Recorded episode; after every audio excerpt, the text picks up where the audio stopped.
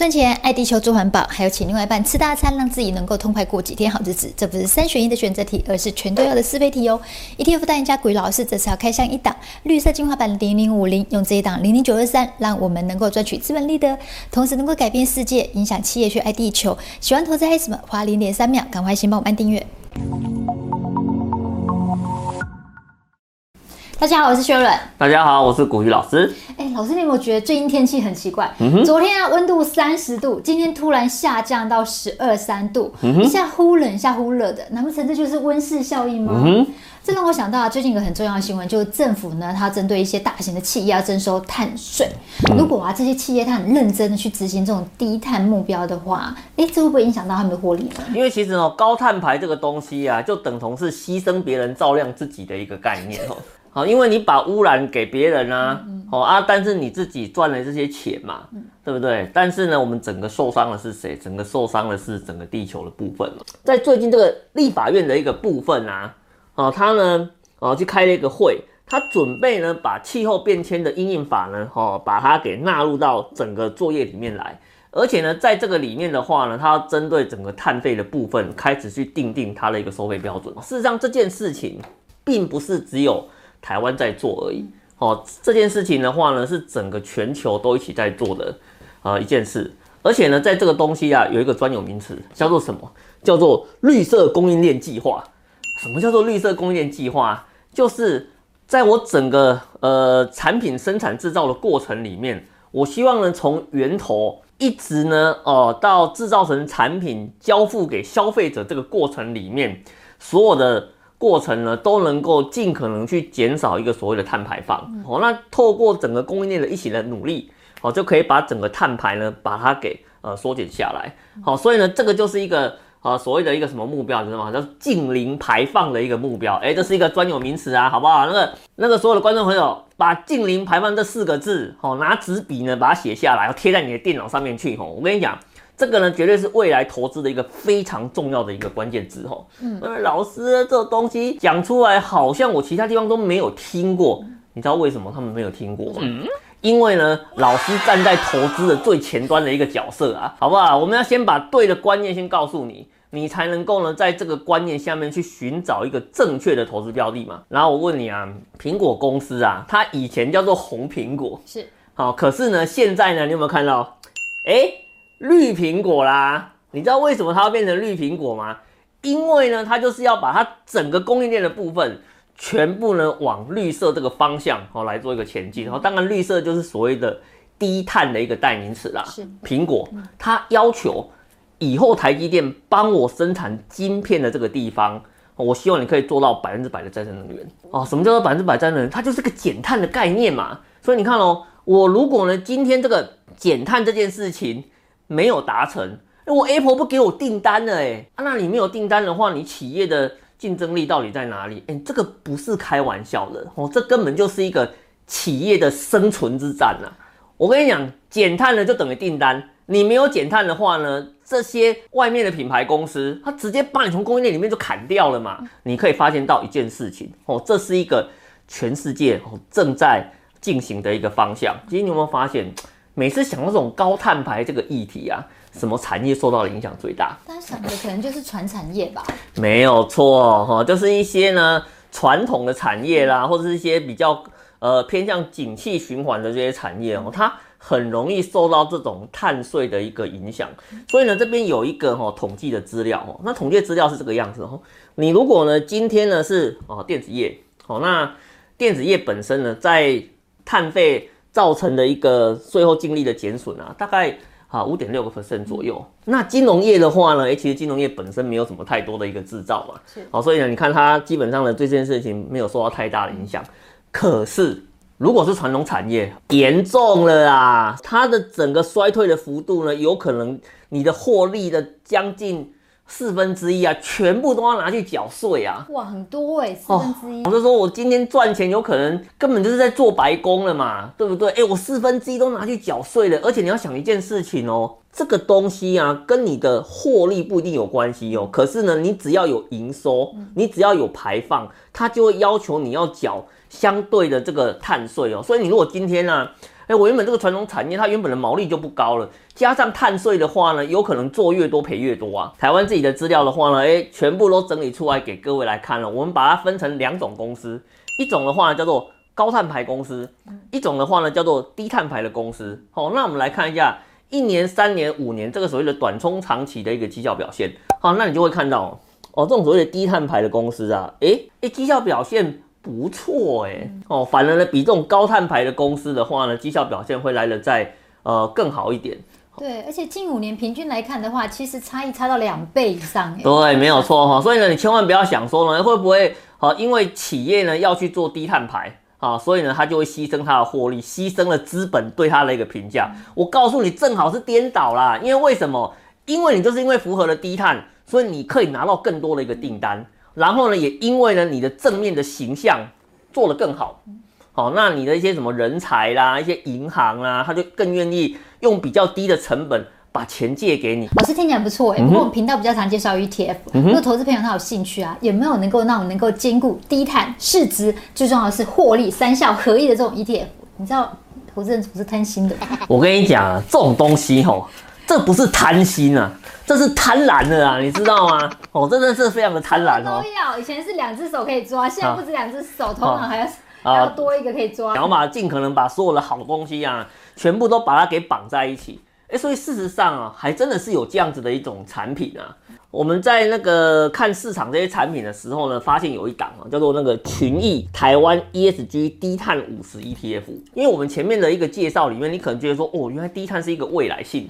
那既然低碳有未来性的话呢，投资就是要买未来。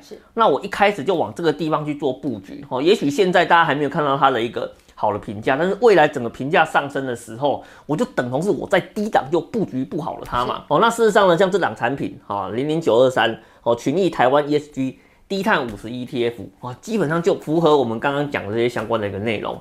哦，那当然了，这一档产品本身啊，我有帮各位去看了一下，哦，它到底是怎么样去筛选它的一个成分股。哦，这个成分股啊，我讲一个非常简单的一个逻辑啊，你一听就懂了，直接就是从了台湾市值前一百大公司里面选出呢，完全没有高碳排公司的市值前五十名。就排放碳密度最低的企业，对，没有错，而且呢还要考虑市值哦。嗯，哎，你看哦，考虑市值，那不是跟另外一档很著名的产品，它的策略是有点相似的吗？是，对。那可是你看哦，跟这档产品相比的话呢，哦，那档产品本身它没有针对所谓的高低碳排来做一个筛选的一个动作。是，可是呢这一档的话呢，它是直接在我这个整个呃成分股里面的话呢，我把那高碳排公司啪啪啪啪。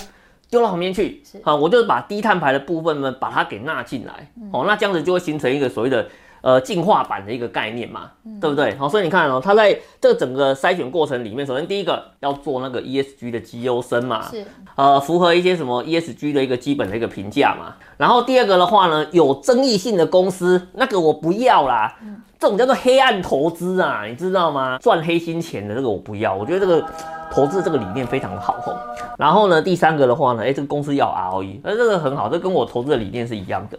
你买一档没有 ROE 的公司要干嘛呢？是不是？为获利。投资就是为了获利嘛，ROE 就是一个非常简单的指标。我公司有没有拿着我的钱帮我赚更多的钱？好，你如果买一个 ROE 是负的公司，我跟你讲哦，那个就是在赌博，我就在赌说它未来股价会不会往上走，可是呢，可能赔屁股。哦，这个东西不可以啊，不可以这样子挑哦。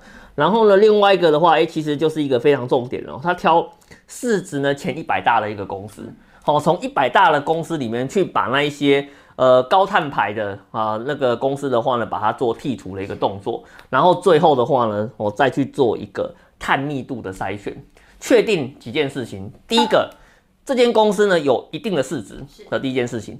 第二件事情的话呢，这间公司呢它有获利能力。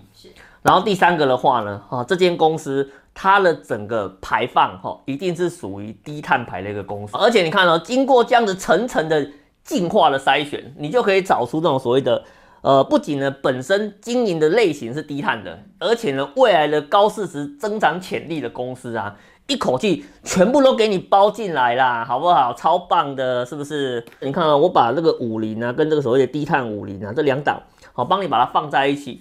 它在呢电子半导体、金融跟其他产业的一个分布上面来讲，事实上呢雷同度非常非常的高。可是呢，你有没有发现它在其他的这个部分呢比重少了很多？你知道为什么会少很多吗？因为我们刚刚前面有讲到了嘛。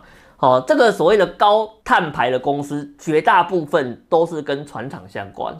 好，那。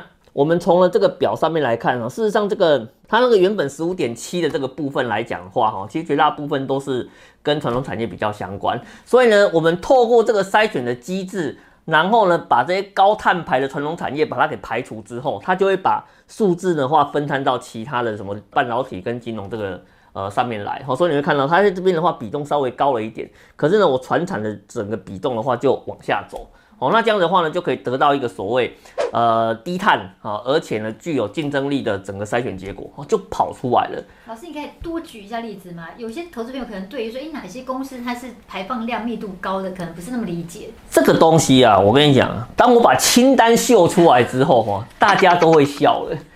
成分股的部分呢，那个呃前十大哦，帮你把它列出来看哦。这个前十大指的是什么？就是呢它的整个呃碳排的比重哦高的公司哦，由高到低，我帮你把它给列出来。那整个列出来之后，你有没有发现这个前十大里面啊，哦那呃 五菱的这档产品里面呢，它包含了那个呃其中的七档。哇，很高哎、欸。啊，因为它有把传统产业包到里面去嘛，所以它就会。呃，当然理所当然的话，就会把它塞到里面去哈。因为高碳排的公司有一些，因为还没有受到这个税制的一个束缚嘛，所以它的获利跟市值的部分看起来还很高。可是呢，你要思考一件事情哦，如果它到时候转型转不过去，你现在的高碳排全部都会变成你的费用跟成本，让你的整个税后净利大幅度的一个下降。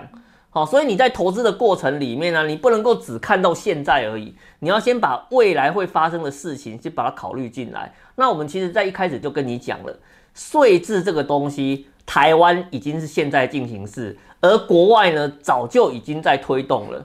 好，所以你看像那个在前几年啊，一些什么水泥产业啦，还有那个航运类股啊，不是一直被传出说它接下来整个获利会大幅度的一个衰退吗？你认为它的大幅度衰退的原因是什么？好，是因为它的报价下降了吗？不止，另外一个很重要的原因的话，就是它的销售可能会出问题。好，因为很多国家都要求它。啊，去做一个转型的一个动作。这十档里面其实蛮多档，有几档是那个定期定额热门股的存股名单，比如说像台泥、嗯，是是。对，所以我知道很多投资朋友都有投资台泥，嗯，看到这张单子，可能心都碎了。啊，那个千万不要碎了啊，因为其实我们这样讲啊。公司很多呢，都有努力的在做转型的一个动作啦。比如说像台泥的话，不是有往一些绿能啊、电厂啊去呃做这方面的一个前进吗？对不对？可是前进的速度啊，恐怕得跟得上法规的速度才行啊。所以呢，其实我们在做统计的这个当下，哦，它是属于高碳排的公司，那会不会呢，在开征之前的话，它整个碳排做了一个大幅度的改善？其实我们不知道啦。但是呢，我要跟你讲一件事情，说。与其你知道它转过去有困难，你干脆一开始就不要持有它就好了嘛。这个不是一个很简单的一个策略吗？你与其期待它转型，你不如一开始就不要它不就好了吗？欸、可是我觉得这很有趣诶，因为台泥它前两年会受投资朋友喜欢，是因为它股息配得够高，是没有错。前呃去年还前年它配了三块半，是没有错。投资朋友一窝蜂就进去了，是是是。这也告诉我们，投资真的不能够只有看股息，同时要兼顾到未来性，比如说像现在讲的低碳 ESG。嗯哼，没有错没有错。所以你看像这两产品本身的话呢，直接。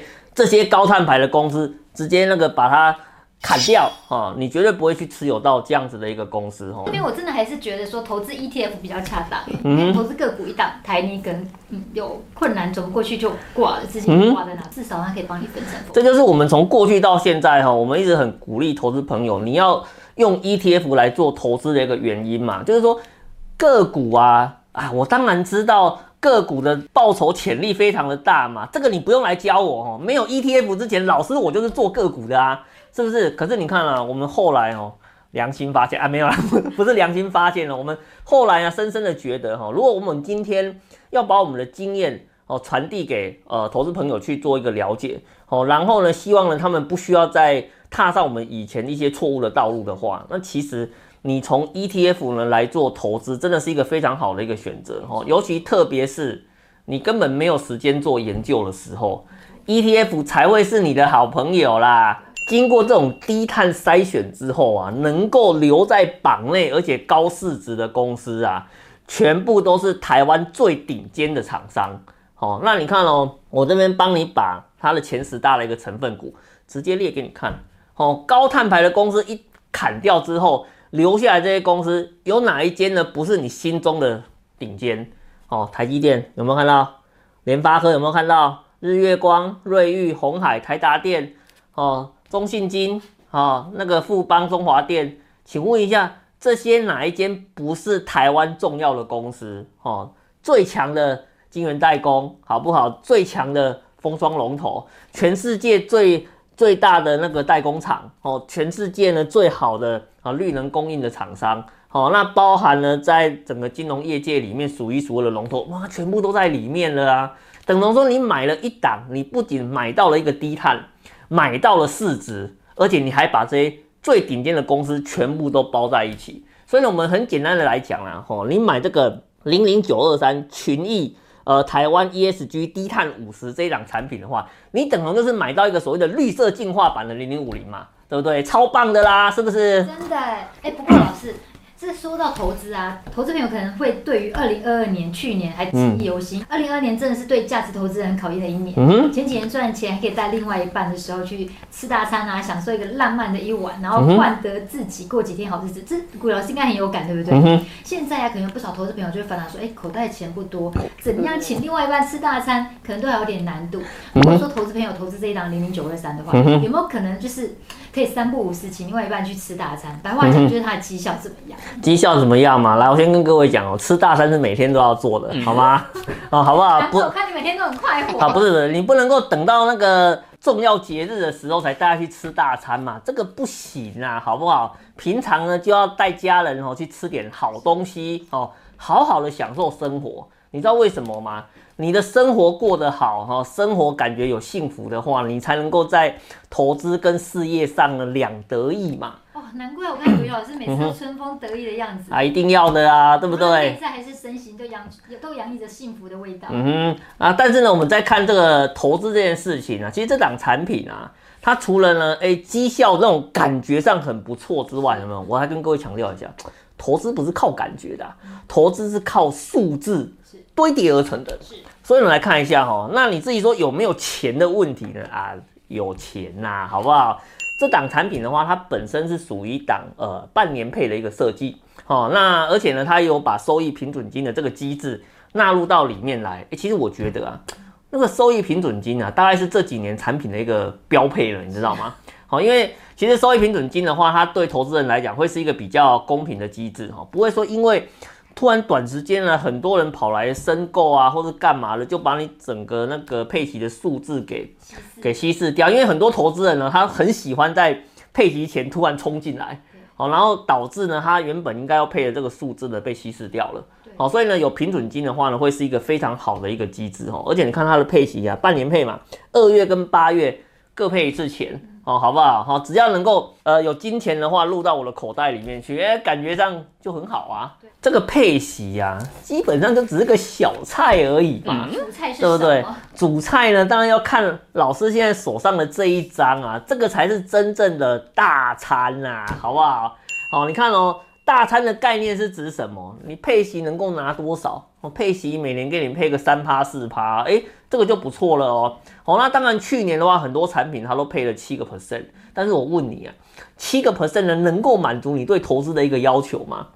不行嘛，是不是？那个人总是希望可以多拿一点哦。当然越高越好是一定的啦。那当然我还是要从产品本身的一个设计。来，呃，预测呢，这档产品它未来的表现会不会很好嘛？所以你看，我们今天呢帮各位拉三个指数出来看，好，一个指数的话呢叫做什么？绿色这一条哦叫做台湾加权指数，好，然后呢蓝色这一条的话呢哈叫做台湾五十指数，好，然后红色这一条的话呢，诶，就是呢那个群益呢低碳五十这一档它的整个绩效的指数，我们刚刚前面有跟各位讲过了嘛。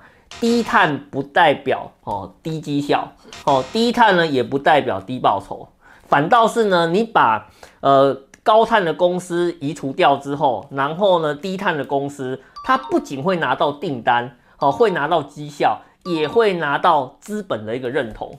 所以你看，从过去呢这个整个时间哦，一直累算过来之后哦，一直累算到了那个二零二二年，你有没有发现它的整个绩效的数字啊，高达七十九点四个 percent？哇！那你说七十九点四个 percent，感觉上没有什么好跟坏，那是因为你要跟你的目标去做对比。你的目标是什么？我们常常在讲说，我们在投资的过程中，最起码的要求就是你至少要跟大盘去做一个比较嘛。我们今天呢，呃，不求超越大盘，但至少要跟上大盘的一个绩效嘛。你如果有这个想法，零零五零很适合你。可是呢，你如果今天呢，你想要的是，我可以跟上呃整个投资潮流的脚步，我能够跟上那个世界的一个脚步的话，哈，那你考虑转成做一个低碳投资啊？哎，你会发现哦，哦，在这个整个时间累积之后啊，它的绩效呢是可以比加权指数跟零零五零的这个部分的话呢，能够交出更好的一波绩效表现，哈，而且高了快二十趴，哎，其实表现算很好的耶。对，没有错，没有错，代表呢，事实上在目前这段时间里面啊，哈，资本对。低碳这个课题的话，它的认同度哦是非常非常高的。那这档产品它大概能够交出怎样的一个股息率啦？哦，因为有时候低碳本身呢，它不仅呢可以带来好的绩效，然后呢，低碳的这些企业哈，因为拿到更多的一个订单，更多的一个税后盈余，它在整个配息的表现上来讲哦，其实也不会太差哦。所以你看哦，我们一样的把 加权指数，就是整个大盘平均的一个值利率。跟五零指数，哈，还有呢，跟我们的所谓的低碳指数，把它放在一起去看它整个，哎，每一年它能够配的一个数字表现，哎，你有没有发现，哦，它其实呢，并不会输给哦所谓的呃加权指数的一个部分，哦，那反而呢，还有微微哦稍微呃增加了这一块，也就是说，我不仅呢可以跟上你的殖利率，哦，在那个。整体的总报酬的部分的话呢，我还有机会呢交出更好的一个表现。好，所以你说像这种低碳投资会不会是一个 good idea 呢？呃，我觉得这是是一个非常好的一个 idea 啊，因为基本上不仅呢投资的过程里面，你感觉你对下一代有交代了，哦，然后呢你在呃整个绩效的表现上面来讲的话呢，我想它应该也会让你感到非常的满意哦，嗯。群益台湾 ESG 低碳五十 ETF 代号零零九二三，它从台湾市值前一百大的企业呢，去排除掉碳排放量密度最高的企业，筛选出台湾前五十大的低碳优质好公司。这档 ETF 呢，它是半年配，它呢为了避免股息稀释，它有收益平准基金的一个机制。那我们除了呢有息可以收，同时也可以爱地球做环保哦。投资朋友如果想要了解更多关于群益台湾 ESG 低碳五十 ETF 零零九二三的话，可以看影片下方说明文哦。谢谢股聊社分享，来喽，就用口头禅来喽。投资要获利简单，有三个步骤。第一个就是定期定额选好标的，然后 action 行动就完成啦。投资朋友，你有没有在投资 ESG 或者是环保相关的产品呢？欢迎在影片下方留言告诉我们哦。想要看更多的股益还有什么投资，还有什么帮我按赞、分享、订阅、开启小铃铛，要这样全部开启才会看到我们最新的影片哦。基金投资有赚有赔，申购前应详阅公开说明书。